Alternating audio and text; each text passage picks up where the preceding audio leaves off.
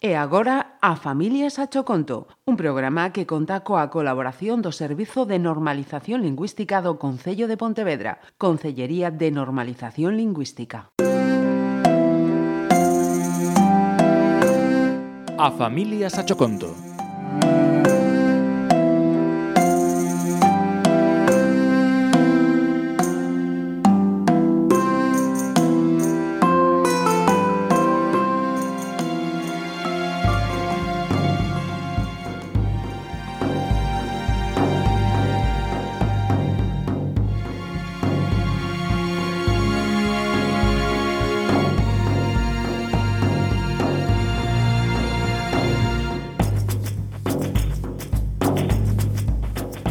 Hai algún tempo fun cos meus pais a facer unha ruta de sendeirismo.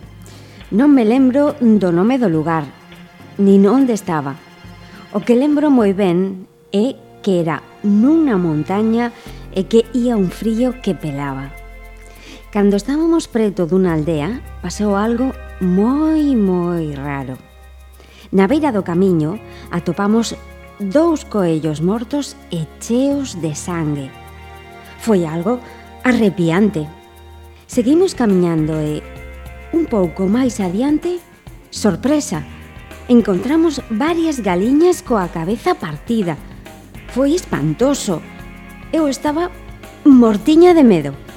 Non comprendíamos o que estaba a pasar nese lugar.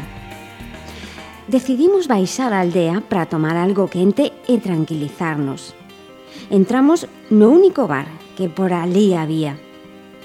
Contámoslle ao dono o que acabábamos de ver. É cousa do demo, meus fillos. Dixo o señor. Semella cousa de meigas. Dixo unha señora que estaba a limpar. Que mata os animais polo placer de matar. Eu xa non podía máis e comecei a chorar.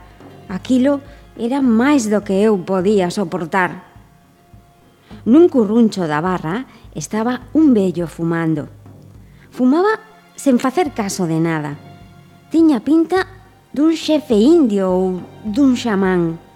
As miñas vaguas parecían incomodalo.